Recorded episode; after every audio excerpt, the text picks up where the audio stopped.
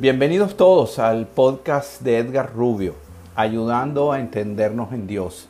Hoy nuestro podcast número 17, Dios, el gran compañero. Antes vamos a dar las gracias a Dios por habernos creado y por habernos encarnado para experimentar esta vida terrenal. Y a todos ustedes por apreciarnos, oírnos y ser nuestros maestros. Como siempre, empecemos invocando la promesa de Dios la cual nos dejó plasmada en Jeremías 33:3. Clama a mí y te responderé y te daré a conocer cosas grandes y ocultas que tú no sabes. Recordemos también que nuestro propósito básico es el de ser felices cualquiera sea la circunstancia por la cual estemos pasando. Pongamos nuestro foco en lo que tenemos, no en lo que no tenemos.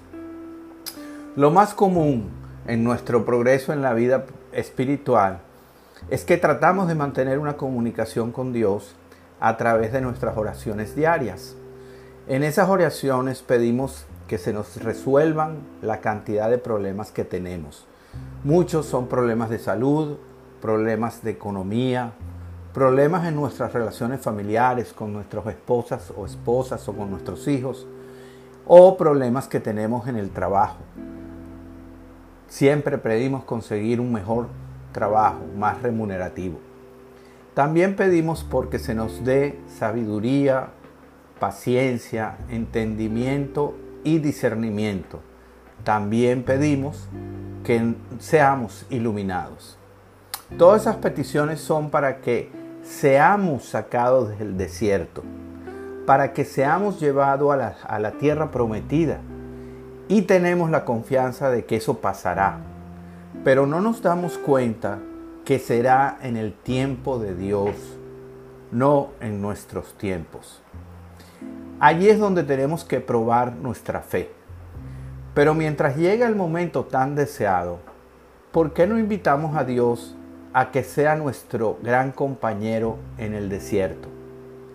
Él está deseoso de que le digamos cuando lo necesitamos en los momentos de flaqueza cuando sentimos que ya no podemos más con la situación que nos postra. Pidámosle que comparta esa carga como la pudiera compartir cualquier compañero que está haciendo una travesía contigo. Si tenemos que levantarnos, al tenerlo tan cerca, es mucho más fácil, fácil hacerlo. Tenemos que hacer partícipe al pedir que sea nuestro compañero, se nos corrigen muchos errores, entre ellos el de pensar equivocadamente. No es de la noche a la mañana, pero si volvemos una constante pedir por su presencia al lado de nosotros en ese desierto, poco a poco nos liberamos de viejas y malas costumbres. Meditemos. Dios mora en mí y es la respuesta a todas mis incertidumbres. Todos los días, a cada momento, tengo la opción de ser rehén de mi ego y de mi pasado o puedo ser el anfitrión del Ser Supremo y por consecuencia dueño de un brillante futuro. Elijamos ya, en el nombre de tu amado Hijo Jesús. Amén y amén.